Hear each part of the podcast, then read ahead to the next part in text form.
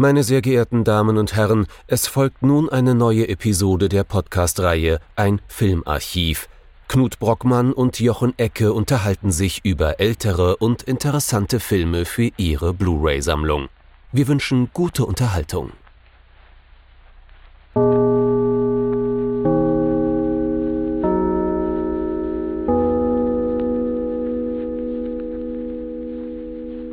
Hallo Knut. Hallo Jochen und hallo liebe Zuhörerinnen und Zuhörer zu einer neuen, enorm traurigen Folge des Filmarchivs. Was soll das Ganze eigentlich? Die Welt ist doch sowieso eine willkürliche Maschine, die uns alle auffrisst. Du sollst dich doch nicht mit deinen Helden identifizieren. Warum hast du das getan und mit wem vor allem? Wir, wir treten heute ein in die nihilistische Weltsicht des Edgar G. Ulmer mit seinem berühmtesten Film, auch mehr oder weniger dem einzigen, der halbwegs vernünftig in Deutschland zugänglich ist. Um genau zu sein, Die Tour natürlich, aus dem Jahr 1945. Und der hat den tollen deutschen Titel Umleitung, den wir gleich wieder vergessen sollten, weil da findet den Film sowieso keiner unter dem Titel.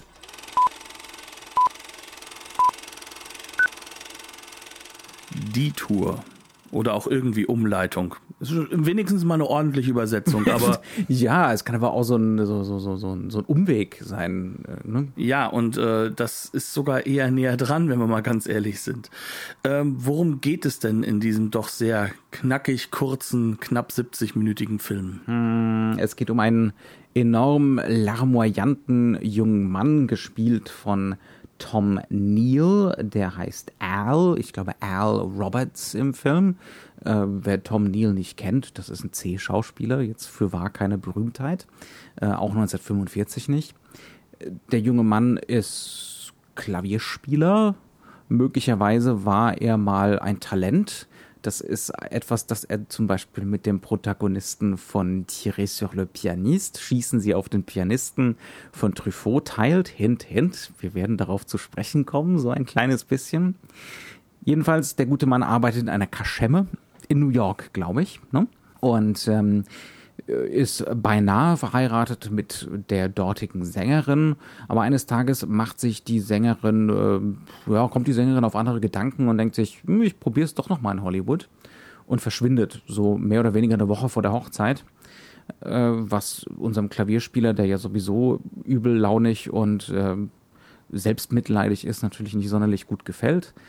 Irgendwann entschließt er dann, ihr hinterher zu reisen und das Ganze wird zu einer Odyssee durch seine Seelenwelt und durch Amerika, das ihn spiegelt und zu so einer Reise ohne Wiederkehr. Er wird auf dieser Reise einer weiteren jungen Frau begegnen, gespielt von Anne Savage.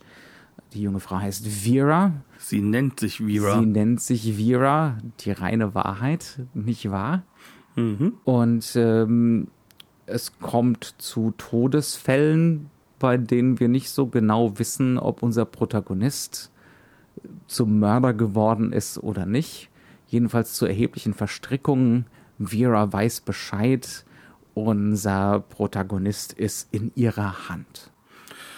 Und wenn wir jetzt so schön sagen, wir wissen gar nicht, was da so wirklich passiert ist. Bingo. Also das, das mag sich jetzt nach einer sehr verwirrenden äh, Plot-Zusammenfassung angehört haben. Der Plot ist eigentlich pfeilgerade auf eine gewisse Art und Weise, auf eine gewisse Weise aber auch hin wiederum nicht. Wolltest du darauf raus? Ja, also das Allerwichtigste ist, wir haben drei Dinge, die für den Film Noir, sag ich mal, aus heutiger Sicht, ne? Mhm. Also aus der Sicht dann, wo man die Filme das erste Mal gesehen hat, unglaublich klar stilistisch wichtig sind. Das erste davon ist es, ähm, das Plot und äh, die Visualisierung dessen nicht unbedingt einhergehen genau, müssen. Genau, die müssen nicht, genau, die müssen nicht kongruent gehen, ne? Ja. Und das andere ist, ähm, dass die Handlung sehr häufig eine einfache ist, die aber entweder sehr verschnörkelt erzählt mhm. wird, das ist hier nicht der Fall, oder sie ist halt einfach in der Rückblendenartigkeit erzählt. Und mhm. das kann sehr straight sein, das kann aber auch sehr verschnörkelt sein. Also mhm. Also wir hatten ja mal den The Killers bei uns im Programm, da ist das sehr, sehr verschnörkelt gebaut worden. Hier ist es so, es ist straight, aber wir wissen ganz genau von Anfang an, das wird uns erzählt und zwar von dem Protagonisten. Und in dieser Hinsicht ist auch klar, wir wissen gar nicht, was da wirklich passiert ist, weil der Protagonist erzählt uns das ja nur. Und, und spannenderweise können wir auch nicht wissen, ob die Bilder lügen oder nicht. Ne? Also das ist eigentlich so eine Bastion, die auch im Film Noir noch häufig aufrechterhalten wird, im klassischen. Bilder lügen nicht. Ne? Was wir im Bild sehen, ist objektive Realität und das ist wirklich passiert äh, in, der, in der Rückschau, im Flashback. Und das das ist hier etwas, was Ulmer einfach mal so wegreduziert. Ne? Also die Bilder werden hier ganz, ganz, ganz deutlich unzuverlässig. Möglicherweise sind sie zuverlässig, dann ist auch der ganze Film die Wahrheit sozusagen. Möglicherweise sind sie gnadenlos unzuverlässig und dann ist der Film atemberaubend abgründig. Aber we're getting ahead of ourselves. Ne? ähm, ich erkläre es vielleicht noch ein bisschen mehr en Detail. Wie gesagt, unser Protagonist, unser guter Al, gespielt äh, von, äh, von Tom Neal, reist durch das Land, will nach LA kommen, begegnet auf dieser Fahrt einem, ja, äh, wie soll man das nennen? Ist das ein Geschäftsmann? Ein Hallodri namens im Sportwagen oder im teuren Auto namens Haskell. Die beiden Haskell Jr. Haskell Jr., ganz Charles wichtig. Haskell Jr. Die beiden treffen eine Vereinbarung, nämlich wenn Al ab und an mal fährt, damit Haskell Jr. sich ausruhen kann, dann nimmt Haskell Jr. ihn mit bis ganz nach Los Angeles. Und es kommt dann, wie es kommen muss, zumindest stellt unser Protagonist das so dar. Äh, Haskell Jr. schläft ein, wacht irgendwie aber nicht so vernünftig auf, als ist vielleicht sogar schon tot. ist vielleicht sogar schon tot. Äh, unser Protagonist hält das Auto an, macht die Autotür auf. Haskell Jr. fällt unglücklich aus dem Auto raus, mit dem Kopf direkt auf einen Stein und spätestens dann ist er tot. Ja, und unser Protagonist verkauft uns das Ganze jetzt so. Was will er denn machen? Er ist mehr oder weniger so ein Hobo, ein unrasierter, schwitziger, strähniger Hallodri. Die Polizei wird ihm kein Wort glauben. Die wird denken, ne, er hat den mit Vorsatz getötet, um an das Auto und an die Kohle zu kommen. Und was macht er? Er macht sich unter Vorsatz zu dem Typen, von dem jeder ausgehen wird, dass er ihn, dass er diesen Haskell mit unter Vorsatz getötet hat. Nämlich, er schafft die Leiche beiseite, nimmt sich das Geld aus der Tasche und fährt weiter. und behauptet seitdem, er sei Charles Haskell Jr., weil er sieht so ein bisschen so aus und dann die- kommt er mit dem Auto weiter. Er nimmt die Identität an, auch wenn das jetzt ein Plotteil ist, den der Film kaum verfolgt. Man muss allerdings auch sagen, bei 70 Minuten, der Film verfolgt kaum einen Plot. Wirklich geradlinig. Der ballert so durch alles durch. Gut, das, das jetzt nochmal um das, ist mir jetzt einfach so eingefallen. Ich glaube, man braucht so ein paar mehr Details. Ähm, und die Vera, die, der er später begegnet, das ist eben jemand, die kannte Haskell Jr. Und äh, die weiß jetzt eben automatisch, nee, nee, das bist nicht du. Du behauptest das zwar, dass du der bist, aber das bist eindeutig nicht du. Ich kann dich jetzt erpressen damit. Ne? Du hast den ja offensichtlich umgebracht. Ähm, jetzt müssen wir den Film ein bisschen verorten, glaube ich, ne? bevor wir irgendwie so tiefer in diese Erzählweise einsteigen. Wer ist dieser Edgar G. Ulmer überhaupt? Wovon sprechen wir hier? Warum sollte man diesen Film kennen? Ähm, warum man diesen Film kennen sollte? Höchstwahrscheinlich schon deswegen, weil quasi jeder New Hollywood und äh, äh, auch, kann man schon sagen, Nouvelle Vague-Regisseur, ähm, allen voran François Truffaut, äh, diesen Film kennt und vor allem auch Edgar Ulmer kennt.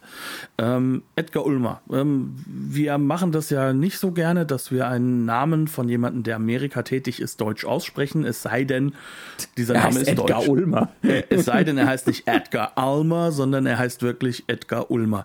Ja, der Mann ist ähm, in, Un in Ungarn geboren, aber halt eben in dem Ungarn, was noch mit Österreich zusammen ist. K K, ja. Ähm, ist äh, in Wien unter die Fittiche von einigen größeren, kann man schon Kunstmäzenen gekommen und durfte sich dort erstmal als Setdesigner verdingen, ähm, kam dann natürlich irgendwann nach Berlin, wie auch ein Billy Wilder, wie halt auch andere. Robert Sionmark, Eugen Schüchtern. genau dieser ganze Trupp und hat mit genau diesen Namen zusammen auch irgendwann einen Film namens Menschen am Sonntag gedreht. Zu diesem Zeitpunkt aber war Ulmer im Gegensatz zu den anderen schon einmal in Hollywood gewesen. Denn ähm, Edgar Ulmer hat von Haus aus sich gedacht, ich versuche das in Hollywood mit dem Kino. Auch dort erst als Setdesigner, irgendwann als äh, äh, Second Unit Regisseur, als Co-Regisseur und dann kommt er halt auch auf die in die Möglichkeit hinein wirklich Regisseur zu werden und zwar bei Universal, wo sich so einige von diesen Namen, die wir jetzt eben genannt haben, mhm. dank Kriegswirren irgendwo halt auch schon auffallen. Zum Beispiel der gute Eugen Schifftan. Und der auch gute Billy Wilder. Ja, Siot mag nicht auch, ich weiß. Siot mag auch. Ja. Eigentlich der ganze Trupp. Mhm. Und ähm, dort sitzt er dann quasi am Tisch mit dem Chef von Universal, schafft es aber mit seiner eigenen ersten Regiearbeit, ähm, den Leuten so von den Kopf zu stoßen, weil er dann einfach mal den, den, den vollen, kann man schon sagen, äh, äh, Murnau-Stummfilm mit einbringt. Den vollen kontinentalen deutschen Expressionismus, Expressionismus auspackt. Ja. Und ähm, zugleich äh, es auch schafft, dass sich die junge Frau des Neffen des Studiobosses äh, in ihn verliebt und die beiden dann ja, sozusagen selbst heiraten, was natürlich ein Affront gegen die Hegemonialherren der Hollywood-Studios ist. Karl Lemle, oder? Ja, ja genau. Ja. Äh, und weil er dem einen einen ausgewischt hat, hat er keine Chance mehr, in den großen Studios zu arbeiten. Das heißt also, dieser A-List-Regisseur Palatz ist für ihn vorbei. Genau, er kann sich maximal, er kann maximal versuchen, sich aus dem Loch wieder rauszuschaffen. Einfach dadurch, dass er anderweitig Filme dreht mit wesentlich niedrigerem Budget in anderen Zusammenhängen und guckt, dass er da erfolgreich genug ist, dass sie ihn nicht mehr ignorieren können. Das war zumindest so Zeit seines Lebens die Hoffnung, die er noch hatte. Ne? Das heißt also, er, dreh, er dreht dann äh, sogenannte Ethnic Pictures, ne? ähm, zum Beispiel äh, dezidiert jiddische, äh, jiddische Filme. Äh, er war selbst Jude. Ähm, ungarische auch, Filme dreht er halt ungarischsprachige, also also Filme von Leuten in New York, also für Leute in New York, die mhm. auch größtenteils aus dem Krieg geflohen sind. Filme mit komplett afroamerikanischem Cast, ne? also genau. so, so äh, Bronx-Filme quasi. Genau, also mhm. und das aber auch mit sehr großer Sorgfalt für fast kein Geld, mit extrem knappen Drehplänen, immer so eine Woche oder seien es nochmal fünf, sechs Tage. Ähm, da kamen dann trotzdem immer noch ganz ordentliche 50, 60 Minuten oft raus. Ähm, und er schafft es dann auch nach einer Weile wieder nach Hollywood, allerdings nie wieder richtig in die großen Studios. Ne? Äh, Im Gegenteil, er dreht das wurde, das wird in den Extras gerne immer mal wieder so Poverty Row genannt. Also ist auch ein fester Begriff in Hollywood. Fester Begriff, also nicht bei den großen Studios, sondern er dreht für kleinere Studios, die praktisch kein Budget haben, ne, die äh, wirklich auch eben Filme in einer Woche abdrehen. Das sind dann so die berühmten, berüchtigten B- und C-Produktionen, die aber einen festen Platz in, äh, in den Kinos hatten. Zum Beispiel so als äh, zweiteilige dass man, man verbringt halt den ganzen Nachmittag im Kino und dann sieht man erst ein B-Picture und dann sieht man das A-Picture, ne? so als Doppelpack. Mhm. Ähm, Davor noch vielleicht noch so ein paar kleine Kurzfilme, noch die Newsreel. Mhm. Das ist halt wirklich für den ganzen Abend gedacht und der A-Picture kann dann halt auch wirklich von einem großen Studio sein. Ja. Und diese kleinen Filme werden teilweise, weil ja die Studios auch die Kinos besitzen, mhm. an diese Studios, sag ich mal, weitervermietet oder mhm. weitergeleitet. Genau. Und deswegen müssen die auch 70 Minuten lang sein. Das liegt nicht daran, dass das Filmmaterial so teuer ist auch vielleicht, mhm. aber nicht hauptsächlich, sondern sie dürfen natürlich jetzt nicht die Länge von einem typischen A-Picture haben, sondern ja. sie müssen diese 20, 30 Minuten auch kürzer sein. Mhm.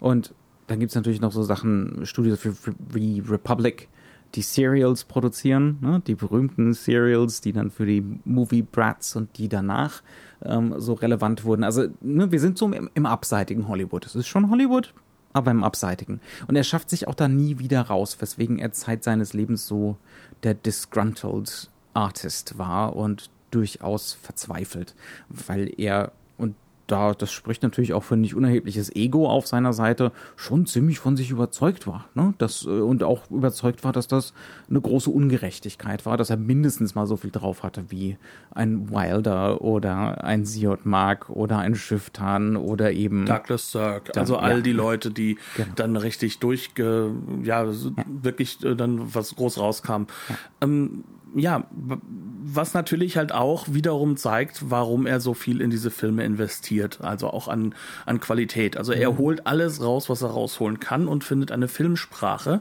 die er auch nur in dieser Art Filme umsetzen kann. Mhm. Sprich, also er macht wirklich im wahrsten Sinne des Wortes aus der, ähm, ja, aus, aus, aus der Tragödie eine weitere Tugend. Ne? Mhm. Ähm, wenn ich schon kein Geld habe, dann darf ich mir wenigstens Dinge erlauben, die sich das andere Kino nicht erlauben kann. Und ich finde eine Methodik, mit der ich einfach mal so richtig loslegen und kann. In der Beziehung ist die Tour unerhört. Der ist voll von, vollgepackt mit Unglaublichkeiten, die sich sonst ne, 1945 im Erstehung, Entstehungsjahr kaum jemand so erlauben konnte. Hm? Steigen wir doch einfach ein bisschen ein.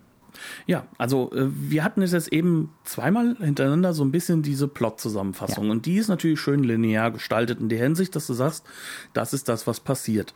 Aber der Film beginnt ja schon ein bisschen anders. Der beginnt mhm. ja so in einem unglaublich langweiligen American Diner, in der unglaublich. Das ist so langweilig, dass es fast schon wieder abstrakt ist. Genau. Also das ist so ein billiges Set, da ist so wenig Kohle für Ausstattung da, dass es fast schon wieder wie so eine Theaterkulisse wirkt. Ne? Also eine bewusst reduzierte, abstrahierte Theaterkulisse. Mhm. Aber wichtig ist an diesem Diner, dass es halt einfach eine klare Fläche bietet mhm. auch. Das wird jetzt ein paar Sekunden sehr wichtig, weil dort legt er sich gleich quasi mit jedem Einzelnen an. Also man merkt, das ist ein missmutiger Typ. Man mhm. kennt den vom Plakat. Man weiß, das wird schon der Hauptdarsteller sein. Sonst kennt man ihn ja wahrscheinlich eher nicht. Und ähm, er regt sich halt über alles Mögliche auf, äh, schnauzt Leute an, selbst wenn sie höflich und nett sein wollen. Und sie ihm helfen wollen, ne? Genau. Und ihn auch mitnehmen wollen zum Beispiel. Und als er dann ähm, die Musikbox angeht, rastet er vollkommen aus. Das Stück will er nicht hören. Und in diesem Moment schaltet der Film den Modus um, und zwar sichtbar. Denn alle regen sich darüber auf und wir gehen plötzlich mit der Kamera auf sein Gesicht.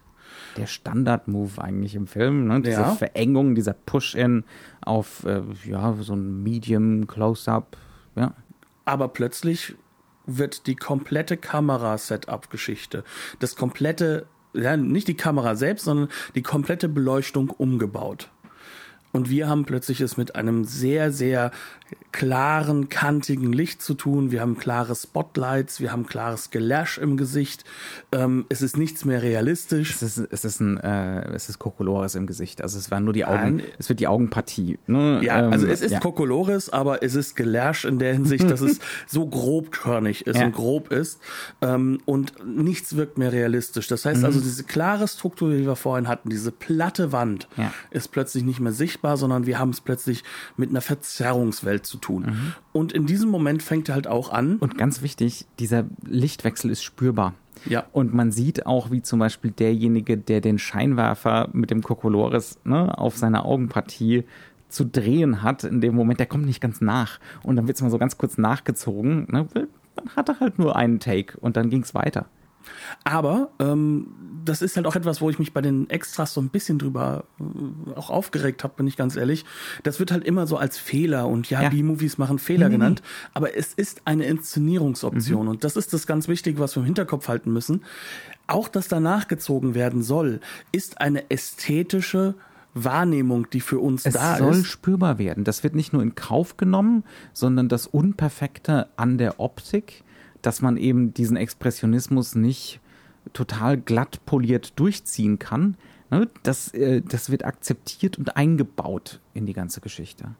So, und jetzt sind wir an der Stelle, jetzt beginnt eigentlich die Geschichte, wie wir sie kennen. Er geht erstmal zurück, warum ist dieses Musikstück für ihn schrecklich? Er hat es mal geliebt, er hat es früher immer selbst gespielt. Das heißt, wir landen plötzlich in New York.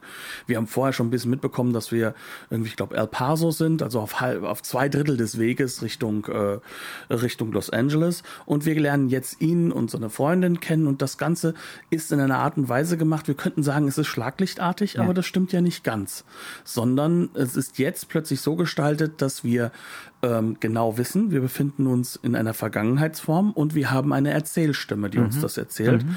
und uns einordnet. Aber, und jetzt kommt schon der nächste Modus, der in dieser Erzählung ganz wichtig wird, Bild und der beschreibende Ton, also der Off-Kommentar, die laufen nicht so richtig miteinander. Ja, ganz genau. Das ist ganz, ganz wichtig. Also man könnte jetzt davon ausgehen, das ist der klassische Noir-Move. Ne? Wir haben eine Klammer, eine erzählerische Rahmenhandlung da in diesem Diner. Äh, die Figur erzählt uns jetzt, wie es zu dieser jetzigen jämmerlichen Situation kommen konnte. Denn er sitzt in diesem Diner, er hat strähniges Haar, er hat sich tagelang nicht rasiert, er will keine Hilfe annehmen. Ne? Das ist alles dazu designt, dass Fragen entstehen in unserem Kopf. Warum ist der Mann so unwirsch? Wie konnte es hierzu kommen? Und man erwartet jetzt, man würde von einem klassischen Noir erwarten, dass wir jetzt einen Character Arc erzählt bekommen, ne, wie äh, es zu dieser nihilistischen, kaputten Weltsicht kommen konnte. Aber das liefert der Film ja nicht. Um genau zu sein, ist diese Figur von Anfang an eigentlich so außer dass er selbst der Meinung ist, dass er so nicht gewesen sei. Mhm. Das heißt also, wir hören dann auf der Tonspur so etwas wie, ach, ich war damals recht glücklich. Und dann sieht man trotzdem so eine missmutige Fratze, die dann vor seiner Freundin hin und äh, hinläuft oder hinter ihr herläuft teilweise, mhm. aber sie definitiv nicht anguckt und nur ja. eine Floppe zieht. Oder er sitzt zum Beispiel am Klavier und seine Freundin sieht ihn durchaus ja, ich will jetzt nicht sagen liebevoll, aber fondness. There is a certain fondness. Ähm, und er guckt sie nicht an und darüber spricht er, ne? I'm all, all in all, I was, a, I was a pretty lucky guy. Ähm, aber das Bild erzählt uns was völlig anderes. Das heißt also, innerhalb von den ersten paar Minuten verwirrt uns Ulmer. Und ich glaube, er will uns verwirren. Ne? Das wird jetzt hier eben nicht das klassische Noir-Schema, was ja 1945 noch gar kein klassisches Schema war, aber es ist schon ein paar Mal durchgezogen Oder worden. Nennen wir es ne? mal so, es ist nicht das Noir-Schema. Noir wäre ja sozusagen so, als ob es ein Genre wäre, sondern ja. wir könnten sagen, es ist nicht so dieses Hardboiled mhm. äh, Thriller-Schema. Oder das, das klassische Gapping. Also im klassischen Hollywood-Film wird eine erzählerische Lücke geöffnet, ne? nämlich wie konnte es, in diesem Fall, wie konnte es zu dieser Schrecklichkeit kommen mit diesem jungen Mann und dann erklärt uns die Rückblende, wie es dazu gekommen ist. Und die Rückblende fängt im Prinzip schon nach Sekunden an, sich zu wieder, die, dieser Idee zu widersprechen. Ne? Ähm, und wozu ist das da? Zuallererst mal natürlich, es sät Zweifel an diesem Erzähler und an diesen Bildern. Ne? Der Erzähler lügt uns offensichtlich an.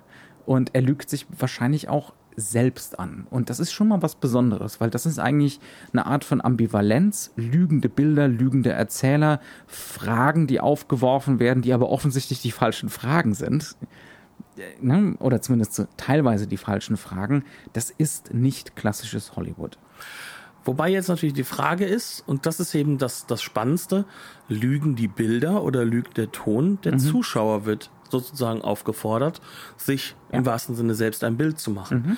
Das heißt also, der Mensch, äh, der vor der Kam vor der im Kino sitzt, kann sich auf der einen Seite sagen, ja, das Bild hat recht und an das Bild halte ich mich, mhm. oder er sagt sich, ja, die Tonspur hat recht und an der halt an die halte ich mich. Ja.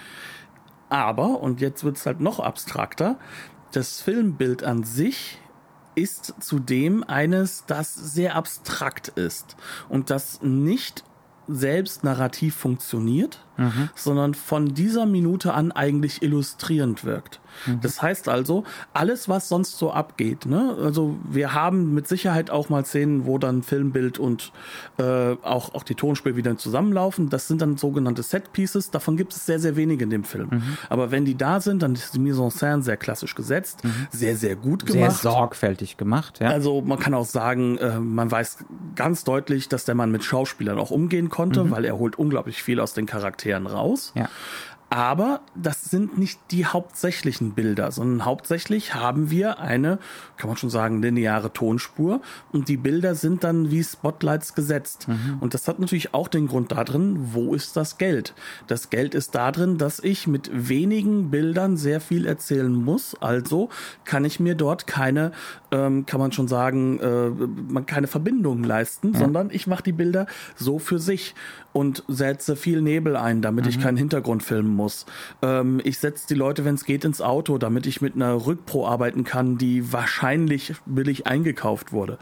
Ähm, ich versuche die Leute irgendwie so einzusetzen oder die Bilder so einzusetzen, dass ich, wenn ich Regen habe, das Bild sich vereinzelt. Und ich versuche mit einer sehr abstrakten Bildebene zu arbeiten mhm. und mit sehr, sehr abstraktem Licht. Mhm.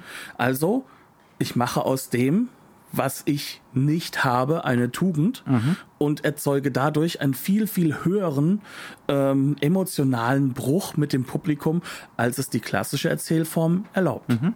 Und dafür gibt er uns eben die Anleitung mit. Ne? Also in dem Sinne ist das schon dann wieder klassisches Erzählen. Ulmer zeigt uns, wie wir das zu lesen haben und er zeigt uns, wie kompliziert das Ganze eigentlich ist. Er setzt eigentlich auf diese klassische Film-Noir-Struktur, ne, auf dieses, wie konnte es dazu kommen, who done it, why done it, setzt er noch einen drauf, nämlich wie zuverlässig ist das Ganze und wie müssen wir das moralisch beurteilen und wie müssen wir das philosophisch beurteilen, so ein bisschen. Also es ist dann zum Beispiel so, in dem Moment, wo Al dann mit Haskell Jr. im Auto sitzt und übers Land fährt, erzählt zum Beispiel Haskell Jr. seine Geschichte. Also wir haben so einen zweiten Erzähler plötzlich, der in einer erzählten Rückblende seinen Kram erzählt und dann wird nach einer relativ kurzer Zeit wird eigentlich klar, Haskell Jr. ist ein Bastard. Ne? Das ist ein unglaubliches Arschloch, der offensichtlich furchtbar mit Frauen umgeht, wahrscheinlich so eine Art Trickbetrüger ist. Ähm, ja, aber das müssen wir alles so rauslesen, so zwischen den Zeilen aus dem, was er da so erzählt, äh, wo er hauptsächlich dann äh, nur so unterwegs ist im Sinne von, ja, die Frauen, ne, diese die furchtbaren und äh, ne, wir müssen den, wir müssen unserem Mann stehen und so. Und in Wirklichkeit ist vollkommen klar, nee, nee, nee, der Typ ist einfach nur furchtbar. ähm, und es dann, liegt nicht unbedingt nur an der Frau, wenn er einen zerkratzten Arm wenn hat. Wenn er eine zerkratzte Hand hat, ganz mhm. genau. Und dann haben wir schon wieder so eine Doppelung. Also wir haben so einen zweiten Erzähler, so einen zweiten Hallodri, der da so im Land unterwegs ist, scheint, ne, und auch, ne, ist eigentlich, eigentlich schon wieder so eine Doppelgängerfigur, ne, ähm, auf dem Weg nach Los Angeles, ähm, und auch das ist so Teil dieser, dieser Leseanleitung. Und dann kommt dieser Haskell Jr. um. Verfolgen wir mal diesen, diese, diese Spur mit der unzuverlässigen Erzählung weiter. Weil spätestens da, zu diesem Zeitpunkt, wird dem Zuschauer klar, Moment mal, dieser Al, unser Protagonist, können wir dem wirklich vertrauen? Also spätestens da entsteht diese Frage. Ne? Also ab dem Zeitpunkt ist es kommen wir dieser Frage nicht mehr aus. Wie entsteht das? Was ist das für eine Sequenz? Das Wichtige ist, dass wir am Anfang schon Pointer bekommen, und zwar mhm. eine Menge Pointer. Auf der einen Seite nimmt er andauernd anscheinend irgendwelche Medikamente. Ne? Also Haskell. Haskell, genau. Mhm. Und ähm, das wird uns zweimal auch wiederholt gezeigt. Und dieser Film wiederholt nichts. In dieser Hinsicht ist er auch absolut nicht Hollywood. Ja. Sondern, ganz wenig äh, Redundanzen. Es gibt ja. so, gut, so gut wie gar keine Redundanzen. Ähm, außer er will uns damit was sagen. Und wir haben gleichzeitig aber diese Sache, dass uns ganz klar klar ist, dass dieser Mann schon ziemlich im Leben steht. Und zwar ist er viel, viel viriler, viel, viel äh, wacher als mhm. unsere Hauptfigur. Ja. Das heißt, wir haben schon zwei sich widersprechende Momente und Aspekte. Und jetzt kommen wir in diese Sequenz rein, in der er dort entlang fährt und ähm, plötzlich fängt es an zu regnen. Er möchte das Dach hochfahren und dieser Regen ist ein sinnflutartiger. Wir befinden uns mitten in den Midwestern. Das ist höchst unwahrscheinlich in dieser Form, dass der so aus dem Nichts kommt, mhm. ne? sondern der könnte Also schnelle Wetterwechsel an. sind da schon drin, aber ja, das aber hat wirklich was Biblisches in diesem ja. Moment. Ja. Ähm, und er möchte ihn wach kriegen, bekommt ihn nicht wach und deswegen ähm, denkt er sich, oh Gott, oh Gott, was ist da los? Macht die Tür zur Seite auf, der Mann knallt raus und knallt mit seinem Kopf auf einen Stein und da blutet es Das bisschen. ist total plump inszeniert auch, ne? Ja. Also so, als, als würde er da so auf so ein Zielkreuz fallen. ja, ja, das ist definitiv so ja. ausgerechnet dorthin musste er fallen. Ja, natürlich musste er dorthin fallen, mhm. denn es gibt gar keine andere Option, das und? zu inszenieren. Also als ob der Mann dorthin springt, mhm. gefühlt. Und ja, wir haben diesen Regen, wir haben diese Situation. Der Regen wird nur schlimmer, ne? Und was denken wir uns in diesem Moment? Ja, natürlich, äh, jetzt ist der Mann vielleicht tot oder schwer verletzt. Jetzt pack den wieder rein, fahr los, guck, dass du Hilfe kriegst. Aber nein, unser Erzähler kommt jetzt auf diese glorreiche Idee, das ganz andere zu machen. Mhm. Und so wie das Ganze inszeniert ist, versucht er uns nicht zu überzeugen, sondern zu überreden, dass das das einzig dass Richtige das sinnvoll ist. ist das genau, heißt also, ja. auf der Tonspur, ja, was soll ich denn anderes machen? Also wir, wir sehen alle anderen Optionen vor uns. Aber auf der Tonspur wird das so gehandhabt, als ob das gar nicht anders möglich wäre. Und die Bildspur selbst wirkt konstruiert das Wasser wirkt nicht so, als ob Es das ist Melodrama. dahin kommt. Es ist melodramatisch überzogen ohne Ende.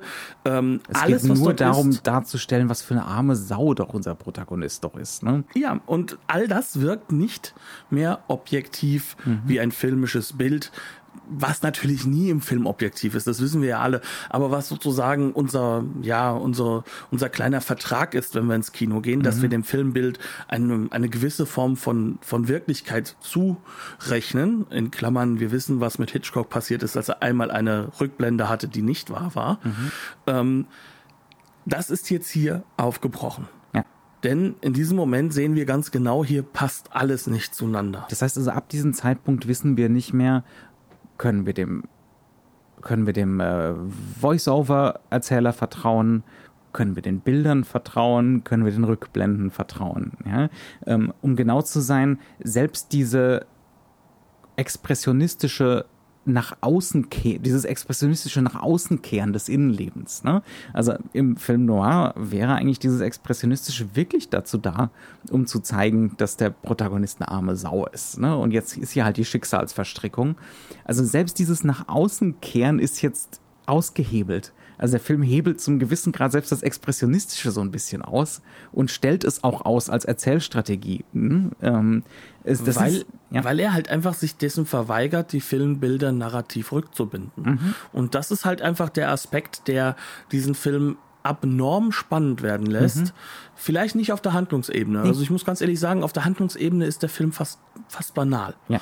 Ne? Aber eben auf der Das Ebene. ist so, das ist der Sat 1 Filmfilm hier. Ne? Ja. Das ist wirklich so ein, das ist Kino. Das, das ist kein Plotfilm. Wer, wer Filme guckt, um eine spannende Handlung zu sehen, nee, nee, nee, nee, das ist spannend wegen, wegen der Inszenierung, der Art und Weise, wie das umgesetzt ist, wie hier äh, sozusagen die Regeln gedehnt werden und teilweise gebrochen werden. Ne?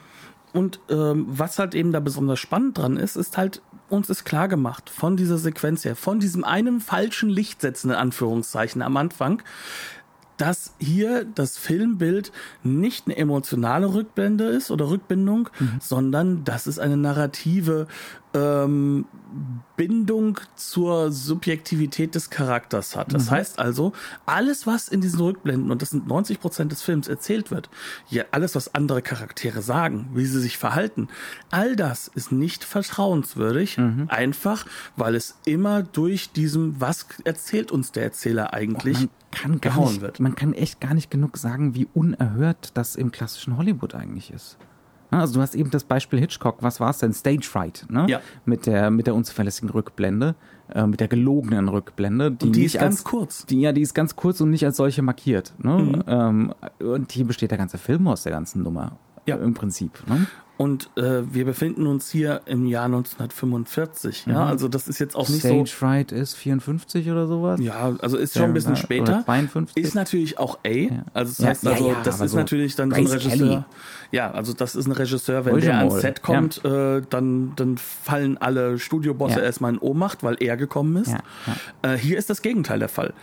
Aber wir dürfen auch nicht vergessen, dass dieser Film innerhalb von diesen kleinen Filmen, ja, durchaus ein großes Budget und große Zeiten Mhm. hatte. Das heißt also, äh, Ulmer war schon dann der King unter den Kleinen, ja. Mhm, Und ähm, das weiß er auszunutzen, weil er darf dann jetzt hier hingehen und kann uns sagen, nee, das alles, was als ihr als Optionen kennt, das sind nur Optionen. Bitte, bitte glaubt mir, es geht auch anders. Ja. Und er zeigt uns das. Ja, ganz genau. Und, das, und deswegen wird das so, so unerhört aufregend. Ne? Es ist einfach wahnsinnig aufregend, das zu gucken. Nicht wegen der Handlung, sondern einfach nur deswegen, weil das eben so anders inszeniert ist.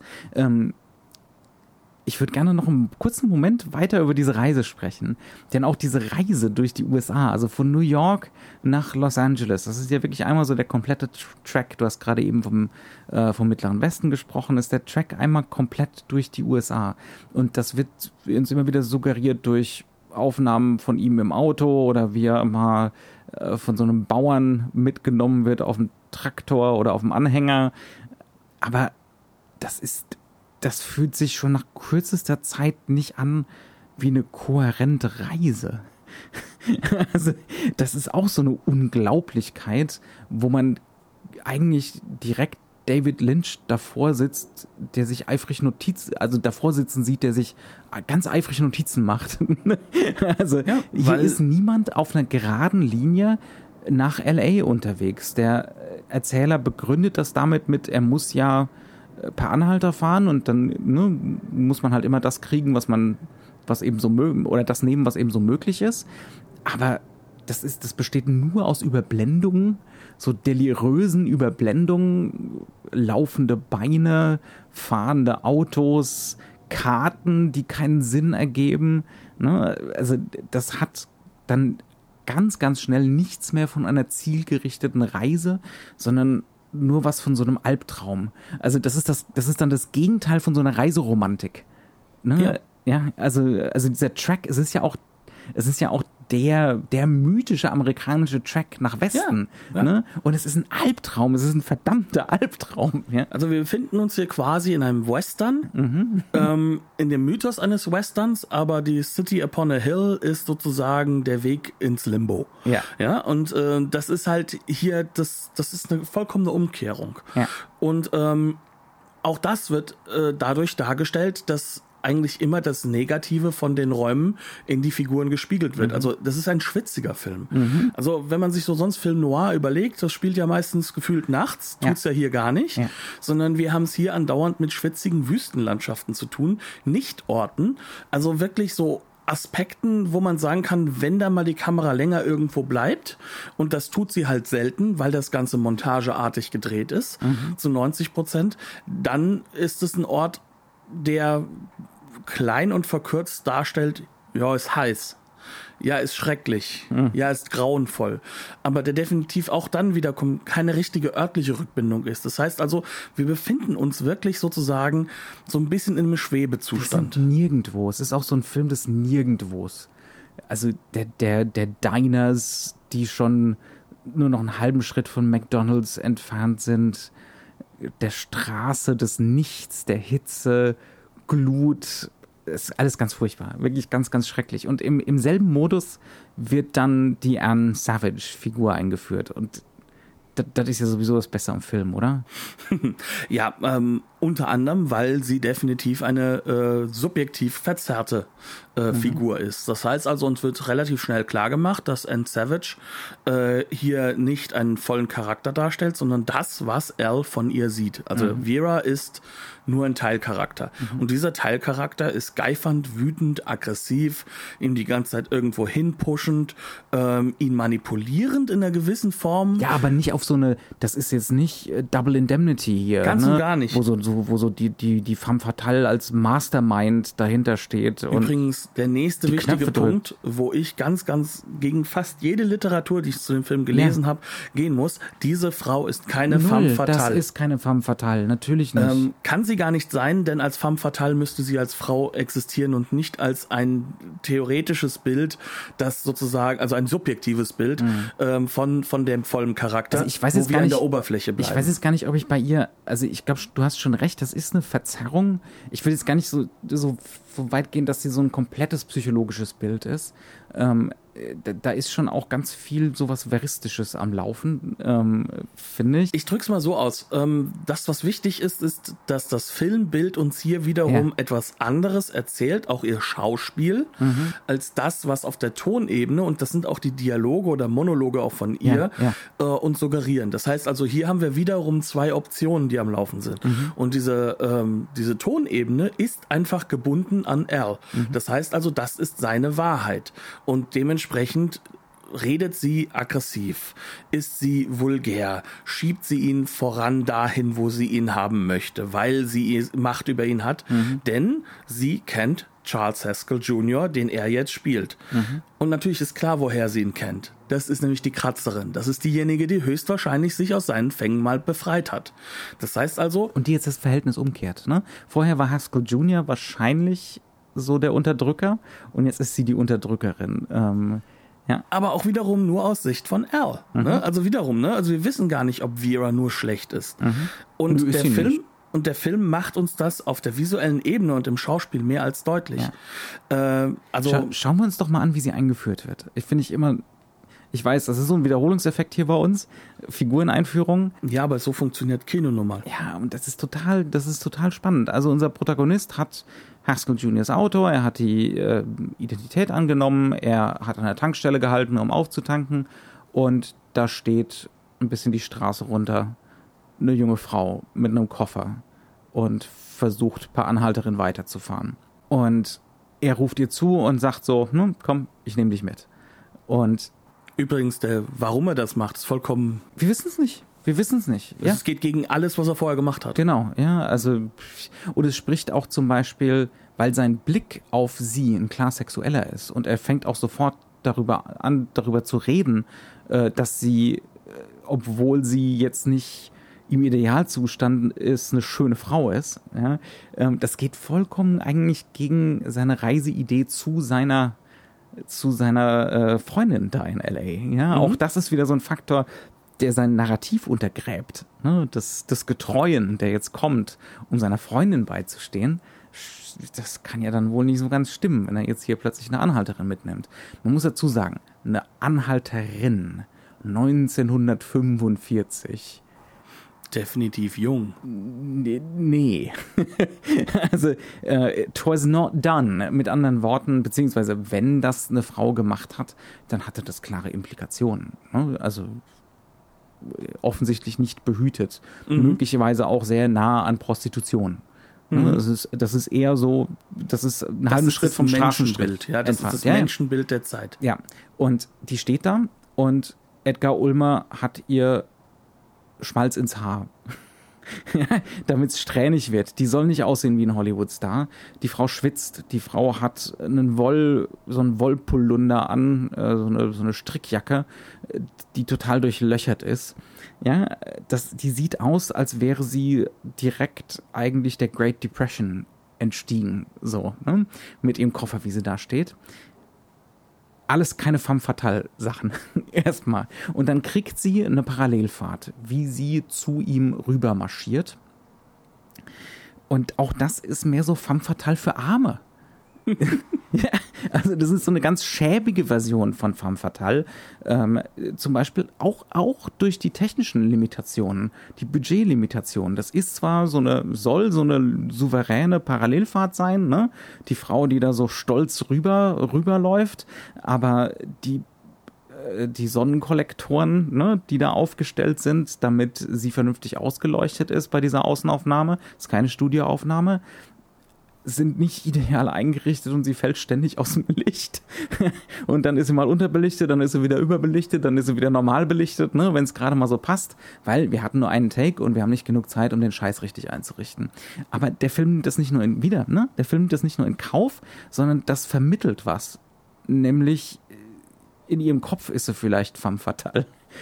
Aber in Wirklichkeit ist sie halt auch zum gewissen Grad bemitleidenswert. Ne? Oder halt in seinem Kopf auch. Ja. Und das ist das Zentrale, weil Ja. Mhm. er möchte ja jede Schuld für das, was jetzt kommen wird, auf sie laden. Ja. Ne?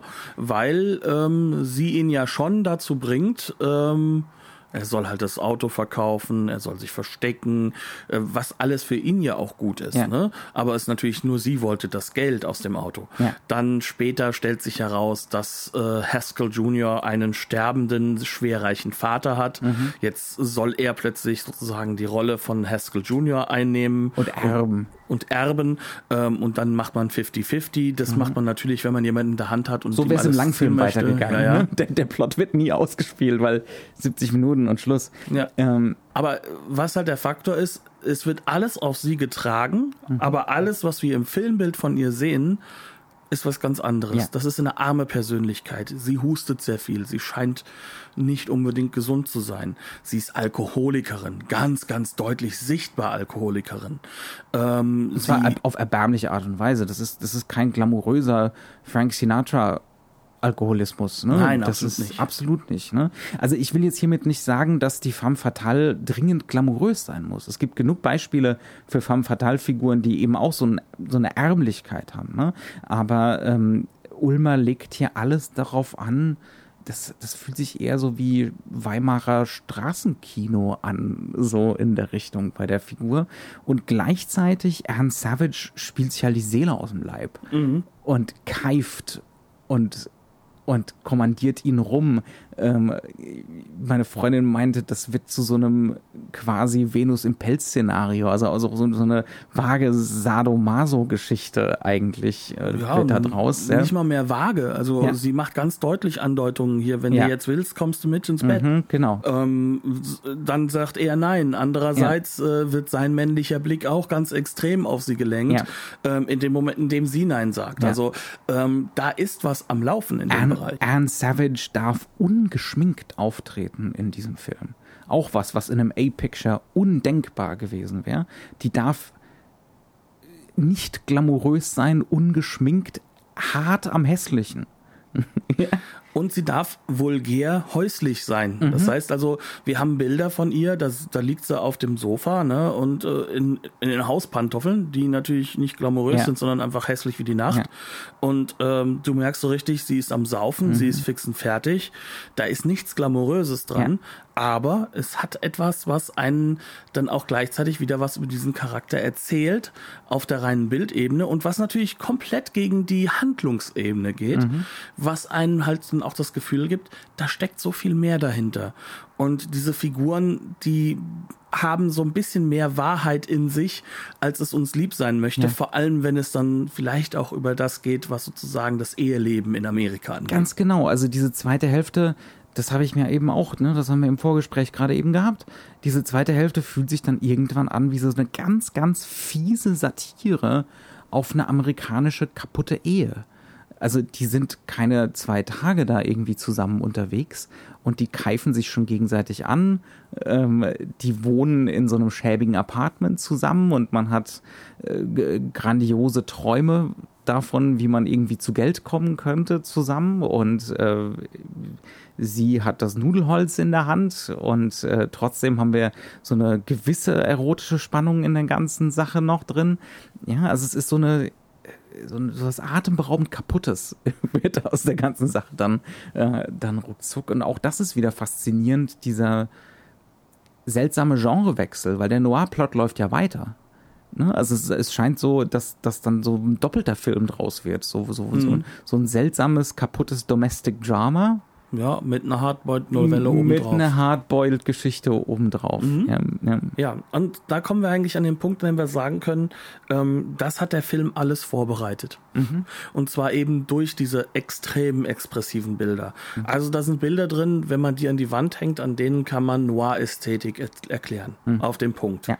Also ich erinnere mich an ein Bild, äh, in dem äh, Claudia Drake, äh, also die, die die Freundin spielt, die echte Sängerin-Freundin, wie sie im Vordergrund singt und wir haben im Hintergrund einen weißen äh, Hintergrund, auf dem dann die Musikanten, also vor allem die Bläser sind das dort, alle nur als Schatten zu sehen sind. Mhm. Ähm, die Schatten sind gekippt nach äh, links, sie ist brutal gekippt nach rechts.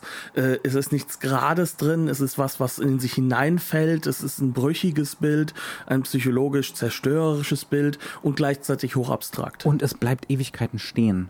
Mhm. Ne? Also, weil er einfach kein Geld hat, er hatte jetzt das Geld und die Zeit, ein solches expressionistisches Bild zu bauen und darin wird halt der Song durchgesungen. Und dadurch, dass das Ding so ewig stehen bleibt, kann man gar nicht anders. Man fängt an, es zu analysieren und es wird immer seltsamer, je länger es stehen bleibt.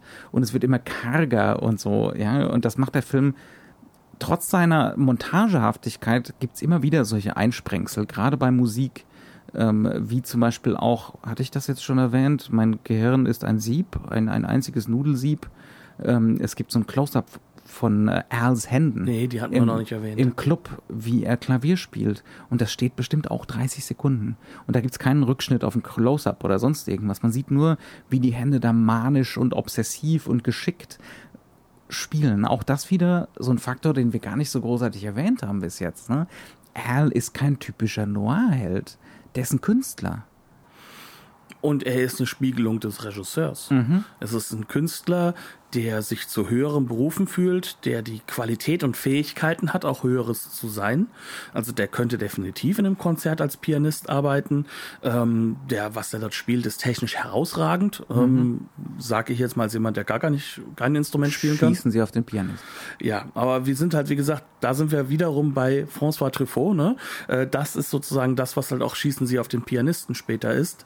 Ähm, das heißt also, wir haben es hier mit einem Film zu tun. Wir sagen nochmal, Al ist der Regisseur. Hm, ne? Also das heißt, wir mhm. haben hier eine autoristische Lesart schon drin, ja. 1945, die durchaus auch möglich ist, weil mhm. der Regisseur hat Macht innerhalb dieses Gefüges als mhm. derjenige, der mit so wenig Geld so tolle Sachen drehen Vielleicht kann. Vielleicht hat er sogar mehr Macht als jemand mit mehr Geld und mehr genau. Drehtagen. Genau. Ja. Und ähm, an dieser Situation und vor allem ohne Stars, ne?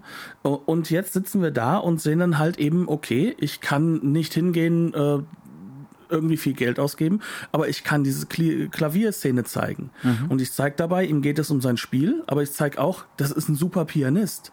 Und da muss keiner mehr auf der Tonebene sagen, aber das ist ja auch ein super Pianist. Warum ist der nur hier gelandet? Mhm. Das heißt also, diese Dialoge sind nicht notwendig, ja. die im klassischen Hollywood-Film definitiv da gewesen wären, wenn aber, er A-Liste wäre. Aber gleichzeitig öffnet sich so ein Bild, wenn es gefühlt schon fast zu lange steht, dann eben auch den Interpretationen. Ne? Ganz das genau. Das Bild wird als solches spürbar. Nicht mehr als Vehikel für Handlung oder für Charakterisierung, sondern als Bild. Ne?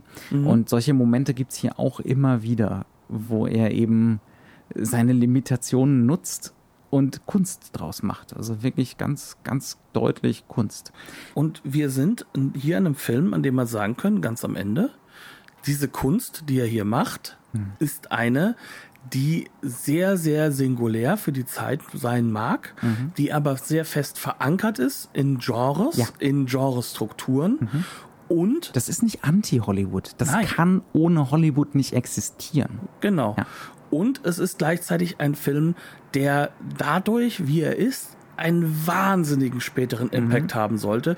So stark, dass äh, das äh, Museum of Modern Art alles in Bewegung setzt, um diesen Film halt auch nochmal so in diese Form zu restaurieren, wie mhm. er jetzt gerade ja, ist. Ja.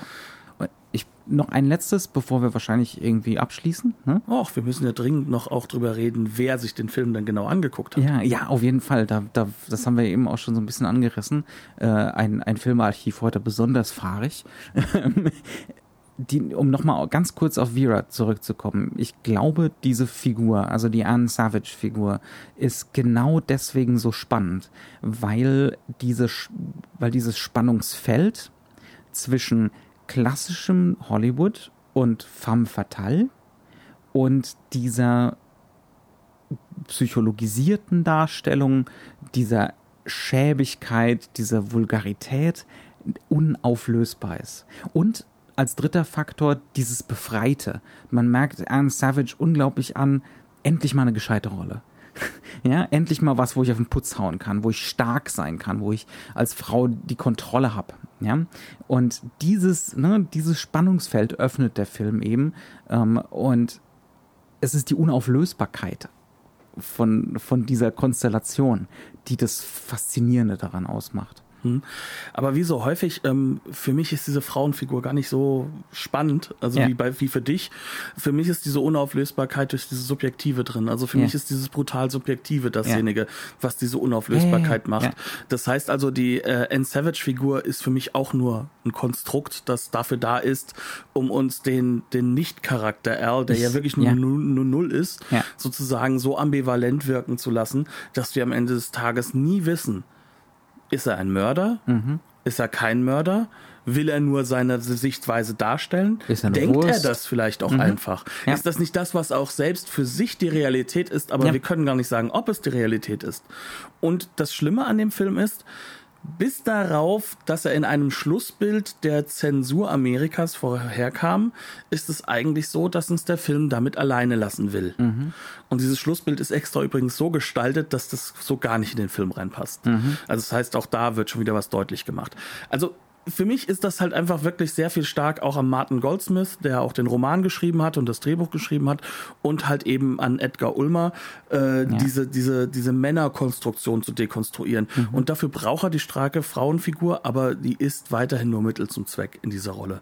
Ähm, was nicht gut ist. Ich, finde es nicht positiv. ja? Aber es ist für mich so. Ähm, aber aber vielleicht ist aber genau diese, genau diese Spannung auch wieder. Klar ist die Figur Mittel zum Zweck und klar hat das sexistische Züge, aber es ist auch für die Schauspielerin Anne Savage ungeheuer befreiend, diese Figur spielen zu dürfen. Ja, und ja? sie übertreibt es auch manchmal ein bisschen. Das ist meine Meinung. Also ich finde, auch ihr äh, gegenüber brillant äh, ist kein Schauspieler in diesem Film. Nein, das, ja. Ah, Sie ist aber die beste. Also sie ist agree to disagree. Um, ja. Moving on. Ja, aber wo kommen wir jetzt hin, wenn wir das so sagen? Also ich würde sagen, dass das, das, was noch zentral wichtig ist, also wir lassen es diesmal dabei, dass wir keinen Spoiler bringen übrigens, das finde mhm. ich auch toll, ähm, weil es unnötig ist bei diesem Film. Ja. Ähm, aber wenn wir jetzt Franz fragen, warum wird jetzt gerade dieser kleine Film da wieder gezeigt, ne, dann müssen wir halt wirklich auf diese Leute kommen, die das gesehen haben. Ja. Wir haben äh, äh, Schießen Sie auf den Pianisten von Truffaut mhm. äh, schon erwähnt. Aber eigentlich äh, kann man sagen, die ganze Narration, die hat er schon in seinem ersten Drehbuch drin. Ne? Ja. Der quasi der Charakter, der auf der einen Seite spielt, außer der das Atem. Filmbild hat ja. und auf der anderen Ebene halt eben ganz ja. anderen Text läuft. Das Aus, ist außer Atem. Außer das Atem ist, ist, fühlt sich jetzt so, wenn man die Tour mal gesehen hat, ja, gar nicht mehr so singulär an. Ne? Genau, also ja. das ist definitiv ein Film, den haben Truffaut und Godard beide studiert. Ähm, du hast auch schon erwähnt, also David Lynch hat definitiv bei seinem Lost Highway. Also Lost Highway, aber ich würde sogar sagen, auch Wild at Heart hat solche mhm, Elemente ja. drin. Ähm, dann kannst du sagen, äh, du kannst kaum einen New Hollywood Regisseur nennen, der nicht irgendwie irgendwo mit dieser Trennung von Bild und Ton gearbeitet hätte. Mhm. Das fängt an bei denen, die eingepasst sind, wie Steven Spielberg ja. und George Lucas.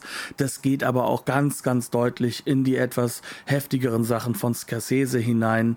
Ähm, das geht definitiv auch hinein in das ähm, spätere amerikanische Neo-Noir-Kino. Das richtige ähm, Independent-Kino, Cassavetes, Cassavetes wird es, glaube ich, auch ausgesprochen. Mhm.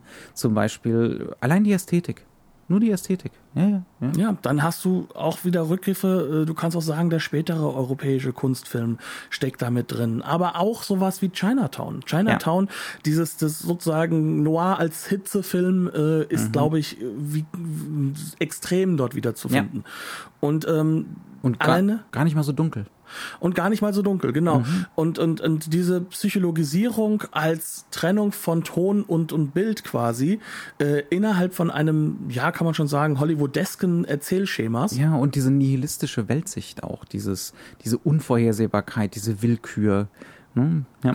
Also all das findet sich nicht nur singulär, sondern in Massen wieder. Und mhm. es ist heutzutage so, dass natürlich über diesen Art Regisseur bei den Movie Brats und den nachfolgenden ein riesiger Kult halt auch getrieben wird, mhm. weil halt einfach hier jemand zeigt, mit sehr wenig Geld, sehr viel rausholen, lernen, wie ich meine Shotlists mache, lernen, wie ich mit dem, was ich habe, etwas Neues erschaffen kann.